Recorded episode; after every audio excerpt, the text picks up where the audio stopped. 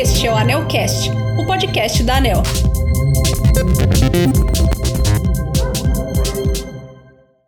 Bom dia, ouvintes! Hoje daremos início à série sobre a Resolução 1000 da ANEL, normativo que principalmente consolida e simplifica as regras relativas aos direitos e deveres do consumidor de energia elétrica.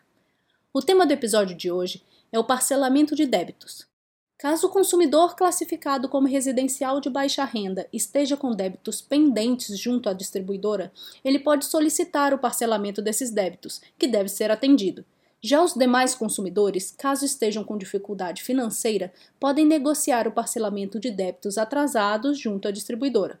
Para entendermos melhor, vamos conversar hoje com a especialista em regulação Renata Scott, da Superintendência de Regulação dos Serviços de Distribuição. Bom dia, Renata. Qual é o procedimento para o consumidor baixa renda solicitar o parcelamento de débitos? O procedimento é o mesmo para os demais consumidores que necessitem de parcelamento? Antes, vamos entender quando o consumidor pode solicitar o parcelamento de débitos. Quando qualquer consumidor deixa de pagar uma conta, ele pode solicitar ao distribuidor o parcelamento daquele débito. Se for um consumidor baixa renda, a distribuidora tem obrigação de parcelar o débito que não tenha sido anteriormente parcelado, e em no mínimo três parcelas. Esse parcelamento é feito na própria conta de energia, ou seja, as parcelas podem vir junto com a conta mensal, ou então, se o consumidor solicitar, pode ser feito em outro meio. O consumidor baixa renda, assim como todos os outros consumidores e usuários, pode solicitar o parcelamento de débito nos canais de atendimento disponibilizados pela distribuidora, tais como agências presenciais e telefone. Lembrando que 1. Um, a distribuidora não pode fazer esse parcelamento sem a solicitação expressa do consumidor. E 2. O atraso no pagamento dessas parcelas também incide em multa, juros de mora e atualização monetária.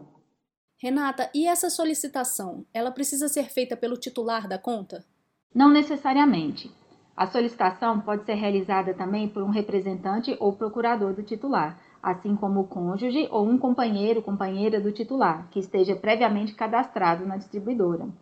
Além desses, qualquer pessoa maior de idade que utilize a unidade consumidora e que esteja autorizado também pode solicitar o parcelamento. E mesmo atendida a solicitação de parcelamento de débitos, o que pode ocorrer em casos de não pagamento das parcelas? Caso haja atraso no pagamento da parcela, haverá incidência de multa, juros de mora e atualização monetária.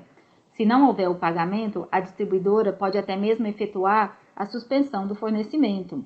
Para isso, ela deve emitir um aviso de corte com, no mínimo, 15 dias de antecedência, informando o dia em que o corte pode ser realizado. Para o consumidor baixa renda, esse aviso deve ser feito com 30 dias de antecedência.